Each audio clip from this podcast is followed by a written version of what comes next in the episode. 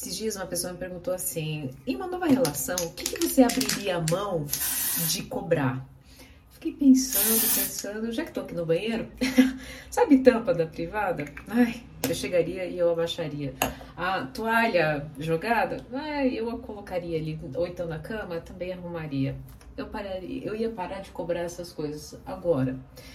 O que eu aprendi, isso eu não, não, não, não abriria mais mão, de verdade. Ah, não, isso não dá mais, não dá para abrir mão sabe, não é difícil a gente relevar pequenas mentirinhas, né? Principalmente quando a pessoa justifica, ah, mas eu fiquei com medo, ah, mas eu achei que isso ia ser melhor, ou então, é, eu achei que você não ia se importar. O óbvio sempre precisa ser dito. Então, eu acho que eu não abriria mão mais, né, de cobrar o óbvio que precisa ser dito. E por mais que a verdade doa no primeiro momento, eu aprendi que é sempre ela que liberta